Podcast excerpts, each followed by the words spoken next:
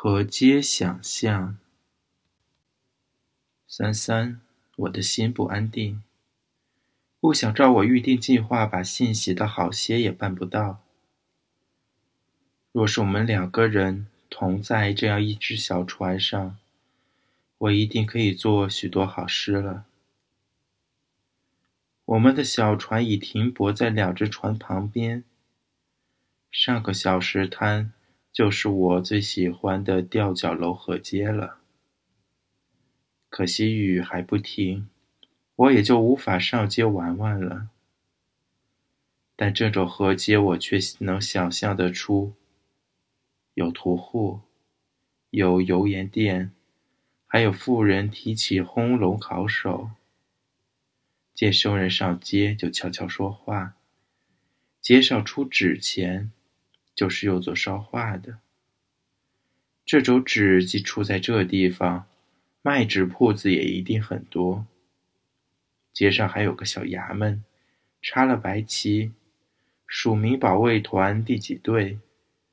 做团走的，必定是个穿青羽领马褂的人。这种河街我见得太多了。他告我许多知识，我大部提到水上的文章，是从河街认识人物的。我爱这种地方，这些人物，他们生活的单纯，使我永远有点忧郁。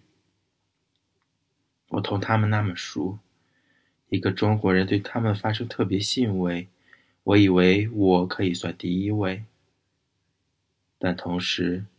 我又与他们那么陌生，永远无法同他们过日子，真古怪。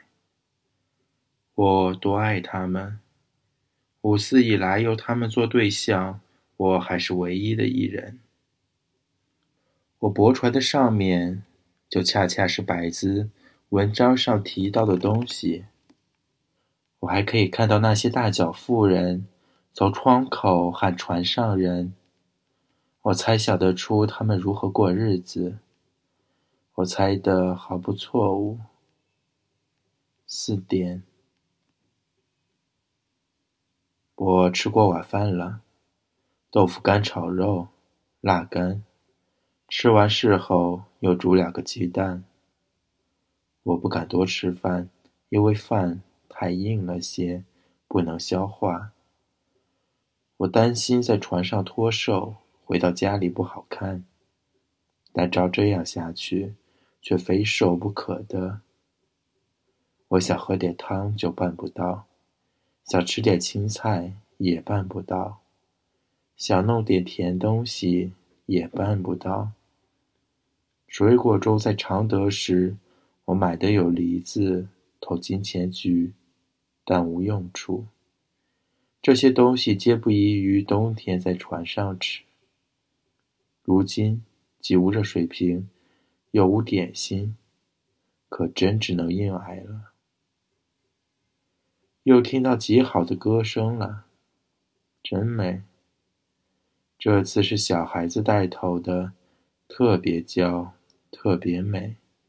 你若听到，一辈子也忘不了。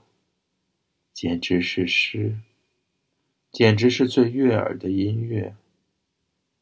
二个蠢人，可惜画不出，也写不出。三三，在这条河上最多的是歌声。玛雅人好像完全是吃歌声长大的。我希望下行时坐的是一条较大的船，在船上可以把这歌学会。十四日下。五点十分。